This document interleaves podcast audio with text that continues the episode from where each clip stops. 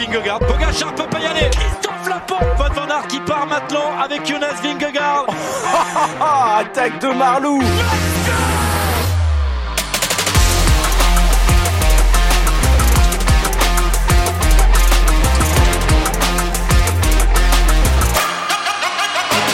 Bonjour, bonjour à toutes et à tous. C'est parti pour le débrief de la 13e étape du Tour de France avec l'arrivée au Grand Colombier en ce 14 juillet. Pas de victoire française, une victoire polonaise. On va voir que Michel ne l'a pas volé. En attendant, j'accueille mon invité du jour. Et oui, un nouveau consultant dans Vélo Podcast. C'est un auditeur fidèle de Vélo Podcast, Denis. Salut Denis. Salut Guillaume et bonjour à tous les auditeurs de Vélo Podcast. Euh... C'est ta grande première dans Vélo ouais, Podcast. ma grande première dans Vélo Podcast. Donc évidemment, bah, je suis euh, pas mal euh, le, le, podcast depuis le début et puis je, comme on est, on se connaît au niveau du vélo, euh, voilà, j'ai souhaité intervenir une fois parce que ça me fait plaisir de pouvoir euh, partager avec vous euh, tous mes sentiments sur euh, ce qui se passe sur ce Tour de France. Bon, je te remercie Denis. Quels sont tes sentiments alors sur cette 13e étape avec l'arrivée au Grand Colombier? Euh, Déception, mais déception attendue. C'est-à-dire que c'est une étape où, enfin, pour moi, le col du Grand Colombier n'est pas un col qui est fait pour être en course de côte, parce qu'à chaque fois, en, en fait, c'est un col irrégulier qui finit par des pentes assez douces, et donc on voit bien qu'à chaque fois, il se passe pas grand-chose, et c'est ce qui s'est passé aujourd'hui. Ouais, une arrivée dont on a l'habitude hein, sur le Tour de France, le Grand Colombier qui, euh, ouais nous donne un peu le même scénario à chaque fois, c'est-à-dire que c'est une course de côte, que parfois il y a des échappées qui vont au bout. La dernière fois, c'était Pogacar qui s'était imposé au sprint ouais. devant Primoz Roglic, il me semble, en 2020. Ouais. Bon, voilà, c'est, on a l'habitude en fait de ce genre d'arrivée au Grand Colombier. On a l'habitude de cette arrivée, mais c'est juste que par rapport à ce qu'il y a juste à côté du Grand Colombier, c'est peut-être dommage d'utiliser ce col-là comme une course de côte et de pas utiliser un autre col des Alpes qui est plus approprié pour ça. Euh, le placement de l'étape euh, en course de côte après ce qui s'est passé hier et avant ce qui arrive n'est pas forcément opportun. Peut-être que ça permet de varier aussi euh, un petit peu, c'est-à-dire que euh, on, on, entre dans un triptyque alpestre qui va être dense, euh, même c'est même pas un triptyque, hein, c'est un quadriptyque. Ouais, même, je sais pas si même, ça se dit. même cinq étapes. avec, le contre-la-montre peut compter aussi comme. Bah, si on compte, si on compte le Grand Colombier aujourd'hui comme n'étant pas dans le dans, dans les étapes alpestres et plus on va dire dans le Jura, une, une mise en bouche dans le Jura. Demain dimanche le contre-la-montre de mardi et mercredi avec Courchevel, col de la Lose. Là, tu vas avoir quatre étapes où il y aura de quoi faire. Aujourd'hui, c'était l'entrée dans les Alpes. On va dire, on est passé par le Jura, dans l'Ain. Euh, ça a fait cette étape du 14 juillet. Bon, voilà, avec le Grand Colombier, on sait à quoi on s'attend en même temps. Exactement, on sait à quoi s'attendre. Alors, euh, euh, on aurait pu s'attendre presque à mieux parce que vu ce qu'on a vu cette semaine euh, où on n'attendait pas forcément euh, grand-chose alors qu'on a vu des étapes incroyables, on s'est dit peut-être qu'aujourd'hui, ça pourrait attaquer de, de plus loin, mais finalement, c'est vrai que ce col est peut-être pas approprié pour ça. Donc euh, après, évidemment, il reste énormément à faire. Euh, les Alpes sont très très denses cette année, donc je comprends aussi les coureurs et notamment les leaders qui gardent aussi de l'énergie ou qui ne veulent pas prendre un coup de bambou dès maintenant avant d'attaquer le, les étapes alpestres. Bon, on va le voir, il y a quand même eu des écarts. Hein. Aujourd'hui, ça s'est arrivé au Grand Colombier. Denis, tu en as l'habitude, on va commencer par notre podium de l'étape. Et forcément, je te laisse l'honneur, ton podium de l'étape. Alors, mon podium en numéro 1, ben, je vais mettre en, valeur euh, Michel Kwiatkowski. Parce que voilà, c'est c'est un pays, euh, j'ai fait mon Erasmus là-bas. Donc, la Pologne est vraiment un pays où j'ai une affection particulière. J'adore particulièrement ce coureur. Et je trouve qu'il a malheureusement été bridé dans un rôle euh, d'équipier euh, très fort à la Sky à l'époque et maintenant chez Ineos et qu'il arrive à s'imposer sur un col comme ça, ça me fait énormément plaisir pour lui. Euh, le point numéro 2, c'est euh, bah, la course d'attente des deux euh, des deux gros favoris. Même si Pogacar a essayé, il a essayé euh, très proche de l'arrivée sur quand même un sprint très long qui a duré des centaines de mètres. Euh, et qui finalement reprend quelques secondes, mais je pense que c'est plus sur l'aspect psychologique encore une fois où il a gagné plus que dans le, le classement général en lui-même. Et mon troisième point, ce sera Romain Bardet. Euh, petite déception aujourd'hui de Romain Bardet parce que même si on sentait que ça allait pas très très bien par rapport à ce qui s'était passé euh, cette semaine et dans le Puy-de-Dôme dimanche. Euh, Aujourd'hui, il a définitivement dit adieu à ce classement général et je trouve un petit peu décevant pour lui. Je pense qu'il je, le pensais mieux préparé pour ce Tour de France. Bon, écoute, euh, Denis, euh, mes trois points, mon podium, hein, ça va, ça va pas être sensiblement euh, différent des, des, tiens, mais dans la manière de les tourner, ça va être assez différent. bon, déjà, on a un premier point en commun, en commun, c'est Michel Katowski, qui est un incroyable coursier, un des meilleurs un des meilleurs coureurs du, du, peloton qui a, qui a été plutôt un des meilleurs coureurs du, peloton. On en parlera de cette très belle victoire du, Polonais. Toi, en deuxième point, tu as eu la course d'attente. Moi, je dirais pas course d'attente, je dirais la course qu'on attendait de voir et qu'on a eu. On s'attendait à, moi je m'attendais à ça. Je m'attendais à ce qu'il y ait un écrémage et puis à un moment donné que Pogacar euh, euh, eh bien tente, euh, accélère, sprint pour euh, l'arrivée. Et c'est exactement ce qu'il a fait. Donc euh, il s'est passé ce que j'attendais, donc je n'ai pas été du tout surpris par rapport aux favoris. Et puis le troisième point, alors tu parles de Bardet, moi je vais le tourner différemment, c'est-à-dire que la hiérarchie du Tour de France sur les dix premiers jours, elle se confirme aujourd'hui.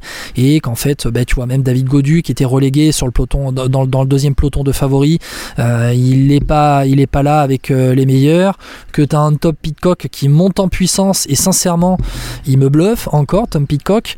Euh, voilà, il y a, y des confirmations, il y a des gars qui restent euh, là en embuscade, et puis ça offre, euh, en tout cas, ça augure, ça augure des Alpes qui seront à mon avis à ne pas rater. Donc on, va, on va voir ça. Denis, le premier point, on l'avait en commun, c'est Michel Katowski, vainqueur en solitaire aujourd'hui donc au Grand Colombier. On va rappeler très vite fait quand même un peu le scénario de course. Il n'y a pas eu une aussi grande bataille que euh, hier et qui a 72 heures pour aller prendre euh, l'échappée, fort heureusement. On a mis quoi? On a mis une trentaine de bornes avant d'avoir l'échappée, c'est ça Ouais, une trentaine de bornes, mais c'était assez calme quand même. On a eu un tout, je crois qu'ils sont partis à deux avec euh, Pierre Latour et une OX et ensuite il s'est reparti puis ça a rapidement fait barrage dans le peloton quand même. Et puis c'était une, une, échappée où il n'y avait pas non plus de, de grands grimpeurs, de, de, de coureurs euh, réputés euh, très bons euh, dans les forts pourcentages du Colombier ou même dans des grands cols. Donc c'est vrai que c'était une échappée qui finalement a été beaucoup plus calme que ce qui a pu se passer sur les dernières 72 heures, notamment hier et notamment mardi.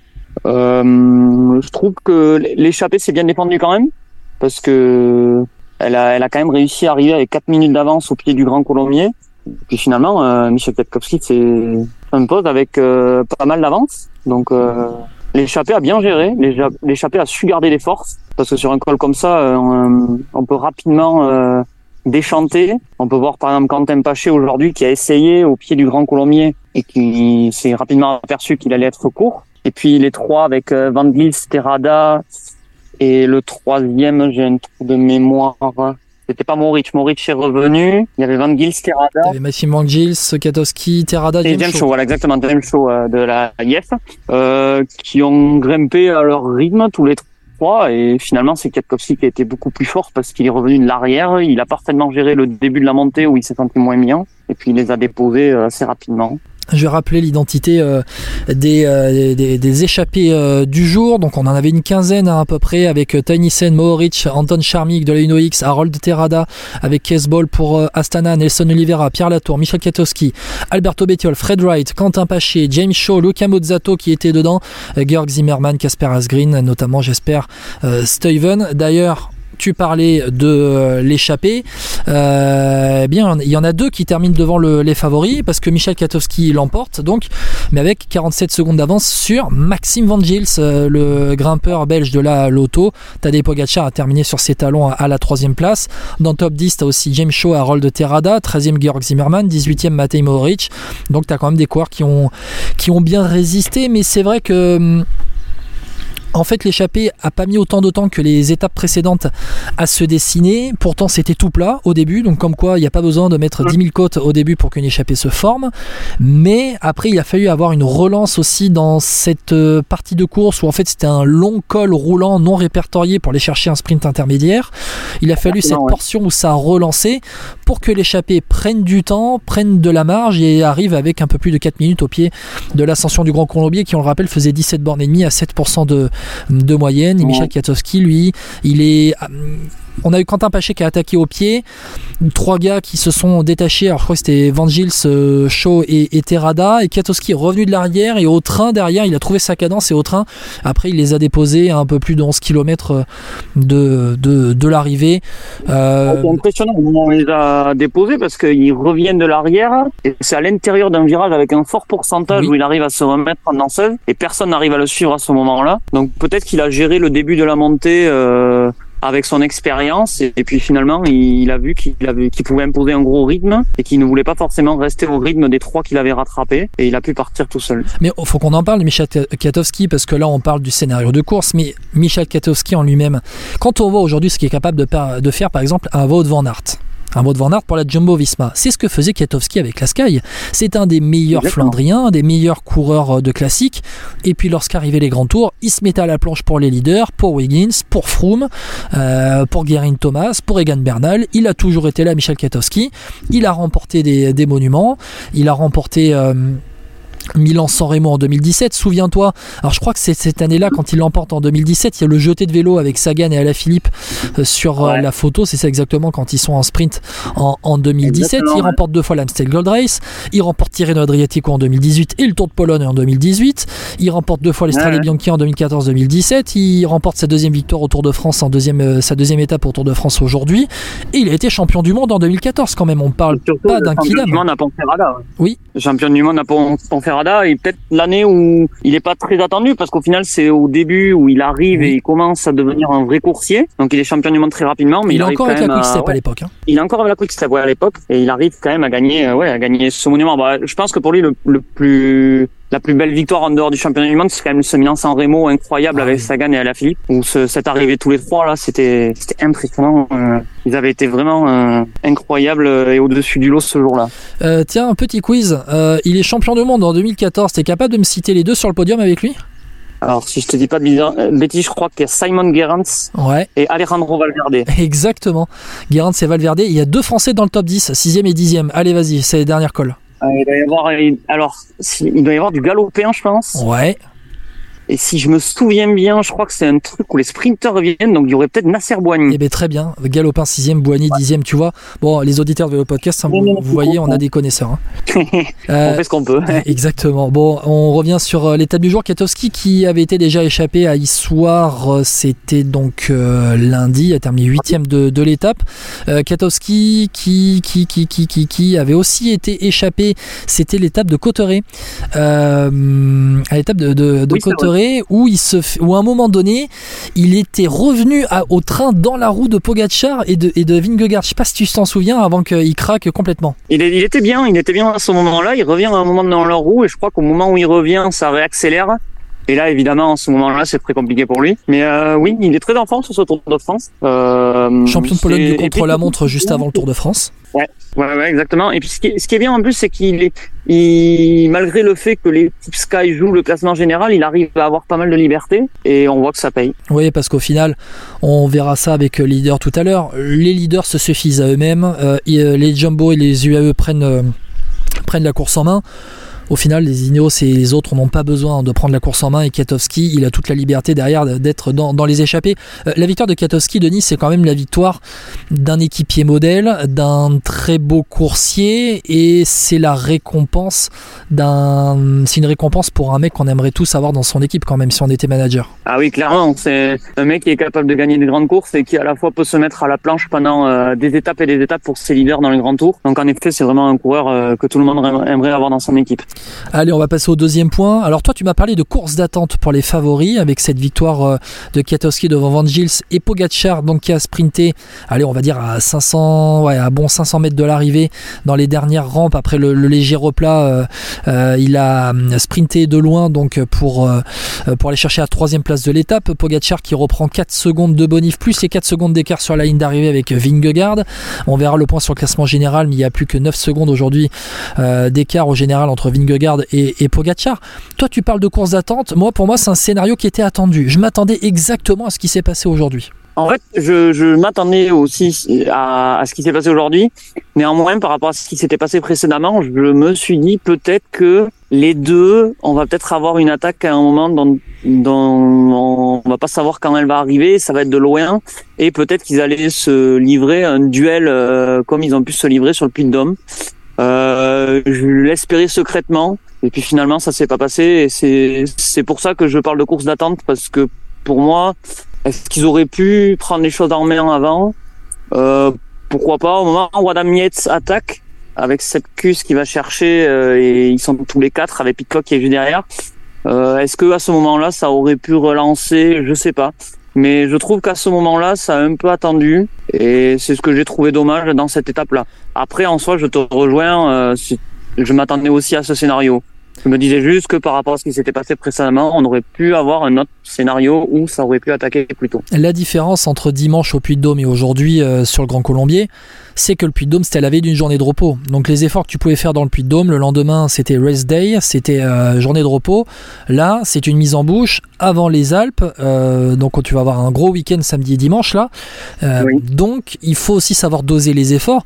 Et au final, Pogacar a fait du Pogacar, c'est-à-dire un, un vrai sprint un vrai bon sprint de, bon puncher, de très bon puncher qu'il est, et euh, c'est comme ça, euh, parce que c'est comme ça qu'il arrive à reprendre du temps à Vingegaard, parce que tu vois quand même que Vingegaard, c'est comme, en fait comme au Puy Dôme, il se fait lâcher sur l'accélération. En tout cas, il tente de, rester dans la roue sur l'accélération. Sur la fin de l'accélération, tu sens que Pogacar a encore un peu plus de jambes et derrière, il maintient son effort. C'est là que tu vois que Vingegaard a moins cette. Mais on est là dans l'élite, hein, attention, du cyclisme mondial. Euh, il a moins ce profil de puncher que, que Tadej Pogacar et que finalement, eh bien, c'est dans ce genre d'arrivée que Pogacar doit reprendre du temps à Vingegaard. Et tu dis que Pogacar fait du Pogacar, j'ai même envie de te dire que pour moi Pogacar fait du Roglic, c'est-à-dire qu'il il fait un petit peu ce que Roglic a fait sur le Tour de France 2020 et, et ce qu'il faisait sur le Tour d'Espagne en remportant ses trois Tours d'Espagne. Le Tour d'Espagne exactement, euh, où il a fait plusieurs fois sur le Tour d'Espagne, parce que les arrivées sur le Tour d'Espagne s'y prêtent bien avec ses forts pourcentages. Mais euh, je trouve justement que moi, ce qui m'a marqué, c'est surtout à Coteric en Basque, où finalement cette accélération intervient plus tôt dans les forts pourcentages de Coteric en Basque, mais le dernier kilomètre de mémoire est pas si dur que ça, et il arrive à reprendre du temps sur ce dernier kilomètre. Donc je me disais, est-ce que il n'était pas capable d'accélérer un peu plus tôt pour reprendre un peu plus de temps? Le dosage des efforts, je sais pas, je, je, comprends ce que tu veux dire, mais je me dis que le dosage des efforts, est-ce que euh, sur une étape qui s'est passée relativement tranquillement pour leur niveau, on va dire, est-ce que c'est par rapport à ce qui pu... va y arriver après, ce qui va arriver après? Ouais, aussi, aussi, mais je quelle est la quelle est la différence de fatigue sur un effort à 4 km de la ligne ou 500 mètres de la ligne sur une étape comme ça? Je j'arrive pas trop à le à le à le cerner, mais je pense que, enfin, en tout cas, je pensais qu'il était capable d'attaquer plus tôt. Bon, et au final, des Pogacar, c'est dans le dernier kilomètre, euh, une fois que les crémages avaient euh, été faits, donc euh, que hum, qui va chercher ces 8 secondes avec donc 4 secondes sur la ligne et 4 secondes de, bonif. On va passer au point 3. Euh, Denis, bon, tu m'as parlé de Bardet décevant.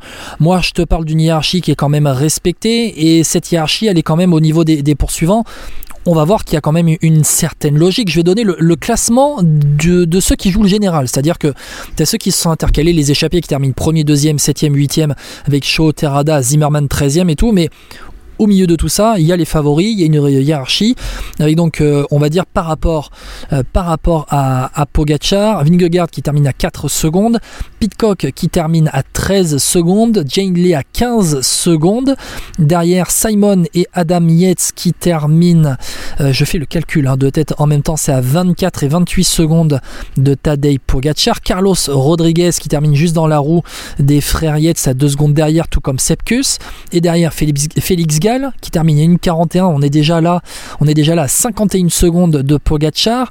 Euh, Louis Mentiès, un ouais. petit peloton, Louis Mentiès, David Godu et Pelo Bilbao qui sont donc à 55 secondes. Euh, bon, la hiérarchie est respectée. Et puis t'as, et puis, et puis, et puis, j'oublie pas, Romain Bardet qui donc lui termine à 3 minutes 29. Donc il termine à 2 minutes 39 de, de Pogachar. La hiérarchie elle est respectée parce que là quand je te donne le classement des favoris sur cette étape-là, je te donne pratiquement le classement général. Alors, je, je te suis sur ça. J'ai surtout voulu mettre le point sur Romain Bardet parce que, en définitive, les écarts sont, sont relativement importants. Par exemple, pour un David Godu qui perd une minute ou 55 secondes sur une montée comme ça, Romain Bardet perd 2 minutes 40. Euh, c'est surtout sur ça que c'est le craquage de Bardet en fait que tu veux mettre en avant. Voilà, il craque très rapidement dans la montée et encore, je crois qu'il est quand même aidé de son coéquipier. Euh, c'est Vermark, je crois. Ouais, ouais Vermark qui, qui l'aide bien. Mais en définitive, aujourd'hui, il est vraiment, euh, il est vraiment dans le dur et, je trouve que justement, il y avait, euh, il y avait peu d'écart finalement encore avec le fond de top 10. Et là maintenant, euh, on ne parle plus de top 10 pour Romain Bardet. Donc voilà, pour moi, il est définitivement éliminé du top 10. Et concernant les autres favoris, euh, je suis, je te rejoins par contre sur ton point 3 sur Tom Pitcock parce que je l'ai trouvé euh, vraiment très très fort sur cette montée. Euh, il, il m'épate de plus en plus. Il arrive à monter. Alors peut-être que la difficulté va arriver maintenant avec l'enchaînement d'école mais à voir euh, qu'est-ce qu'il est capable de faire. Mais aujourd'hui, c'est le c'est le mec qui est derrière euh, Pogacar et Vingegaard quoi. Et d'ailleurs, Tom Pitcock arrive à faire ce qu'on attendait de Wout van Aert et Mathieu Van Der Poel pour faire un peu le le, le parallèle avec euh, ce qu'on appelait les deux fantastiques et le troisième fantastique qui était Tom Pitcock qui, on le rappelle, a remporté Strade Bianche cette saison. Exactement, Strade Bianche, il, il a quand même quelques quelques belles victoires. Puis c'est en fait, je, il a il a la liberté à Ineos parce que finalement euh, Carlos Rodriguez, les deux, ils arrivent à, monter plus ou moins ensemble et on voit qu'il arrive à gérer ses efforts, il arrive à mettre euh, assez de puissance pour monter un col comme le Grand Colombier. Euh, peut-être qu'il arrive justement sur une montée sèche comme ça, même si c'est long à se gérer. Et l'enchaînement des efforts, peut-être qu'il risque d'être compliqué à voir. Moi, je, je, je me demande qu'à être surpris par Tom Pitcock parce que c'est un coureur que j'apprécie beaucoup. Je je sais pas de quoi il est capable, mais j'aimerais bien savoir jusqu'où il va aller parce que ça me ça me surprend et ça me et ça me donne donne envie de suivre encore plus ce qu'il est capable de faire dans le futur. Je suis d'accord avec toi et je partage en même temps ton interrogation et tes attentes pour la suite parce que c'est vraiment un gars que je suis de très près. Et il a plus ce profil VTT mountain bike euh, par exemple qu'un Mathieu Van Der Poel pour, pour comparer euh, par exemple avec un Mathieu Van Der Poel qui fait aussi du, VTT et Tom Pitcock a aussi brillé sur le a aussi brillé en VTT il a l'habitude de faire du mountain bike et c'est ce qui peut euh, lui servir pour la suite. Alors pour l'instant on n'a pas vu de grosses grosses étapes de montagne je dis ça, on a vu le Tourmalet, on a vu euh, les Pyrénées, mais ce n'était que deux étapes. Là, on va arriver en fin de deuxième semaine, en début de troisième semaine, avec des enchaînements de cols en haute montagne. Et c'est là qu'on va voir où peut être Thomas, Tom Pitcock, Thomas Pitcock. Euh, c'est là qu'on va voir où il peut être avec un Carlos Rodriguez aussi qui est l'autre leader de, cette Ineos, l'Espagnol qui lui avait fait top 10 à la Vuelta l'année dernière. Bah c'est deux jeunes, euh, deux peut-être futurs euh, bons leaders de Grand Tour. Et, Ineos arrive à quand même à dénicher des jeunes qui, qui peuvent jouer les, les classements finaux de Grand Tour. Donc euh, ils arrivent à se renouveler après avoir eu des belles années dans les années 2010. Est-ce qu'il y a un point que tu veux rajouter sur cette étape de cette 13e étape où on passe au classement? Euh, ce que j'aimerais rajouter, c'est que finalement, euh, le fait que des Thibaut Pinot, Guillaume Martin, Romain Bardet euh, n'aient pas su suivre aujourd'hui et se retrouvent quand même assez loin en général, va peut-être leur donner pas mal de liberté. Alors évidemment, je parle des coureurs français actuellement, mais euh, on peut aussi évoquer peut-être des Mikel Landa, euh, des, des même un Félix Gall qui est quand même à 10 minutes 33.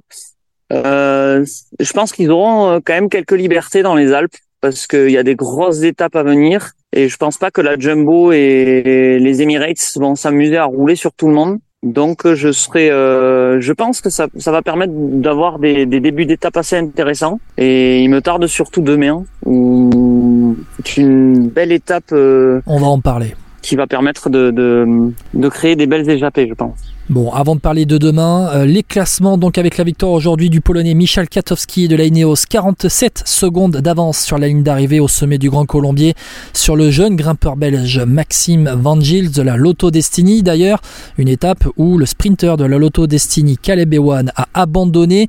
Maxime Van Gils, c'est vraiment le pur produit de la formation euh, Lotto, vainqueur du Tour d'Arabie Saoudite, du Saudi Tour l'année dernière à 23 ans, euh, tout juste 23 ans. Maxime Van Gils, ça va être aussi un coureur suivre, un jeune Belge à suivre dans les prochaines années, tout comme un peu Steph Kras, hein, le leader de la Total Energy qui a abandonné plus tôt dans ce Tour de France. Les favoris arrivent derrière avec Pogacar Vingegaard à 50 et 54 secondes. Le top 5 est complété donc par Tom Pitcock, derrière le top 10 de l'étape Hindley, Shaw, Terrada et les frères Yates, Simon devant Adam. Le premier français du jour, David Godu 16e à 1,45, Romain Bardet 19e à 3,29 dans le même groupe avec Thibaut Pinot et Guillaume Martin. Allez, le classement général, eh bien, il y a du changement dans le top 10. Ça ne change pas pour le top 4. Vingegaard devant Pogacar. Attention, il n'y a plus que 9 secondes d'écart entre les deux ce soir. Jane Lee, troisième à 2,51. Euh, là aussi, hein, il y a un peu plus d'écart. Il a perdu 11 secondes de Jane Lee dans l'étape du jour sur Jonas Vingegaard. Euh, Carlos Rodriguez, lui, est quatrième à 4,48 donc à 20, il a perdu 26 secondes aujourd'hui sur Vingegaard. Euh, Adam Yates et Simon Yates gagnent une place au classement puisque Pelo Bilbao a terminé euh, juste devant David, juste derrière pardon David Godu euh, aujourd'hui. Donc Pelo Bilbao perd deux places au classement. Yates, Simon Yates, Adam Simon à 5.03, 5.04 et Pelo Bilbao à 5.25. Tom Pitcock 8ème à 5.35. Il faut attendre la 9 place pour voir le premier français. C'est David Godu à 6.52. Sepkus passe de devant Thibaut Pinot au classement général. Romain Bardet, lui, est 12e à plus de 9 minutes. Les autres Français, Guillaume Martin, 15e à 10,46. Valentin Madouas, Clément Berthet, 19e et 20e pour les équipes françaises. Félix Gall est 14e du classement à 10,33. Tu en as parlé. Le classement du maillot vert. Le classement du maillot vert. Pas de changement aujourd'hui. Philippe Sen garde son maillot vert devant Mats Pedersen, Brian Cocker. Attention à la remontée de Tadej Pogacar au classement par points. 5e du classement par points avec 112 unités. Juste derrière, Vaud Van qui est encore en course le classement de la montagne. Tadej Pogacar qui remonte au classement de la montagne. Eh ben oui, troisième au sommet du Grand Colombier qui était un, hors catégorie. Il revient à 16 points de Nelson il revient à 15 points de Nelson Poles à la deuxième place du classement de la montagne, juste devant Tobias Allan Johannessen. Nelson Poles toujours en tête et donc maillot à le classement du meilleur jeune. Euh, Tadej qui creuse un peu sur Carlos Rodriguez et Tom Pitcock, Félix Gall 4ème, 5ème Mathias Kelmose, Burgodo 6ème, le classement de la meilleure équipe. Ineos passe en tête devant Bahreïn Victorious, Jumbo, Jumbo Visma. Troisième, demain, Denis, comme d'habitude, je vais prendre mon cahier, hop, et je vais tourner les pages. Denis, Denis, demain, donc c'est... Euh, allez, on va arriver entre Annemasse et donc Annemasse et Morzine, les coureurs de la cyclo, l'étape du tour vont savoir de quoi on parle puisqu'ils ont réalisé cette étape euh, dimanche dernier, 151 km euh, avec une arrivée donc à Morzine avec au programme eh bien trois cols de première catégorie, mais attention parce que ça part aussi avec le col de Saxel, un col de troisième catégorie, mais ceux qui ont fait la cyclo l'étape du tour savent de quoi on parle, c'était compliqué, le col de cou, le col du feu qui, étaient en qui sont en première catégorie et puis dans le dernier tiers de l'étape, dans les 50 derniers kilomètres, le col de la Ramaz, le col de Jouplane et la descente vers Morzine avec des secondes bonifs au sommet du col de Jouplane en hors catégorie.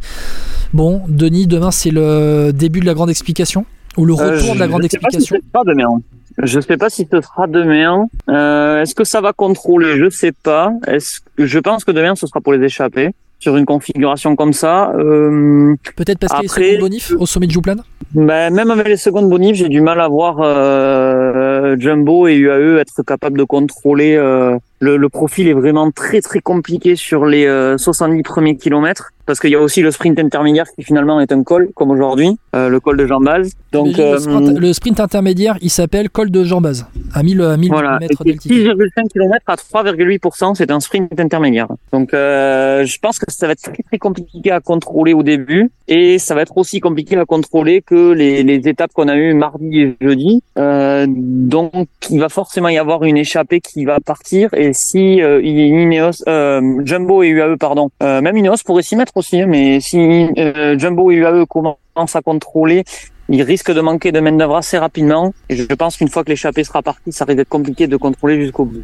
Tu penses Est-ce que tu penses qu'on va avoir une énorme bagarre comme on a pu avoir dans les, bah, en fait, dans les jours précédents euh, Hier, il y a 72 heures, dans ces départs d'étapes qui sont très vallonnés, beaucoup de monde va vouloir se glisser dans l'échappée? Oui, clairement. Et puis surtout que le fait d'avoir le Grand Colombier qui se passe juste avant cette étape-là fait que certaines, certains coureurs qui ont perdu pas mal de temps aujourd'hui vont pouvoir se glisser dans l'échappée demain Bah, typiquement, je parlais d'un euh, Romain Bardet. Peut-être que Romain Bardet, un poil proche et encore, je trouve que 9 minutes 30, c'est c'est possible pour lui de partir. Mais des Michael Landa, Guillaume Martin, euh, euh, Clément Berthet, des coureurs comme ça seront peut-être amenés à s'échapper et à essayer de prendre l'échappée pour à la fois tenter la victoire d'étape et faire un rapprocher au classement général. Et en plus de ces coureurs-là, on va voir euh, ben, tous les baroudeurs qu'on peut retrouver depuis le début de ce Tour de France. Euh, je pense à Moritz, Jorgensen, euh, etc. Donc on risque d'avoir une grosse, grosse bataille pour prendre l'échappée. Avec une arrivée en descente aussi après le col de, de Jouplane, dont le sommet sera à, à, à, à 10 km, allez, 12-11 km de l'arrivée.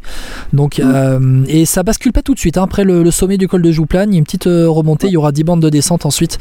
Ton pronostic, Denis, alors dis-moi ton pronostic pour cette 14e étape du Tour de France entre Annemasse et Morzine, les portes du soleil. Alors mon pronostic, euh, moi je pense que Michael Woods va retenter de partir dans l'échappée hmm. avec tous les coureurs que j'ai pu citer précédemment. Et il va essayer de jouer le classement du meilleur grimpeur. Et s'il se retrouve dans Jouplane avec euh, des échappées avec lui, il sera capable sans doute de faire euh, le travail dans Jouplane pour essayer de s'imposer à Morgan. Donc pour moi, mon pronostic sera Michael Woods. Bon, moi déjà, je vais pas dire Pierre Latour puisque l'arrivée sera en descente. Hein, et je dis ça sur, la, sur le ton de la blague, mais en même temps, j'ai une grosse pensée pour Pierre Latour qui s'est fait décramponner dans une descente qui était largement euh, à sa convenance aujourd'hui. Ça fait mal au cœur de le voir comme ça parce que c'est un, un coureur talentueux, énorme. Euh, il a une énorme caisse, euh, c'est un très bon rouleur, très bon grimpeur. Il a fait deuxième au Puy de Dôme et, de voir qu'il peut pas être capable en fait de jouer une victoire. aujourd'hui, ça aurait pu être pour lui franchement. Et bon bref, ça, fait mal au cœur de le voir comme ça. Mais je, te rejoins par exemple sur un autre coureur français que j'ai cité, Guillaume Martin. Guillaume Martin euh, sur l'étape de demain, je le vois pas gagner parce que je sais très bien qu'en descente Guillaume Martin, c'est pas ça non plus. Et aujourd'hui, euh, peut-être qu'à une minute euh, au sommet de Jouplane, ça suffira peut-être pas pour des coureurs euh, comme Guillaume Martin pour s'imposer à Morvin. Allez, moi je vais donner mon pronostic. Ça va être du Mathias Kelmose. Je le tente depuis pas mal de temps. Ou alors Ben O'Connor s'il tente d'aller dans le chapeau, mais plutôt Skelmose. On va voir ce que ça va donner. Denis, je te remercie beaucoup d'avoir été avec moi pour le débrief du, du podcast. Oui, le débrief surtout de la, de la 13e étape du Tour de France. Merci à toi Guillaume. Et puis bonne soirée à tout le monde, euh, profitez bien et surtout euh, demain devant la télé pour suivre cette étape. Exactement, et puis les débriefs de vélo podcast le soir, le matin, peu importe quand vous voulez. Merci beaucoup d'être si nombreux à nous suivre, les chiffres explosent sur ce Tour de France, donc encore un grand merci. Bonne soirée à toutes et à tous, ou bonne journée si vous nous écoutez au matin donc de cette 14e étape entre Annemasse et Morzine. À demain soir ou à ce soir donc pour le débrief de la 14e étape. Ciao ciao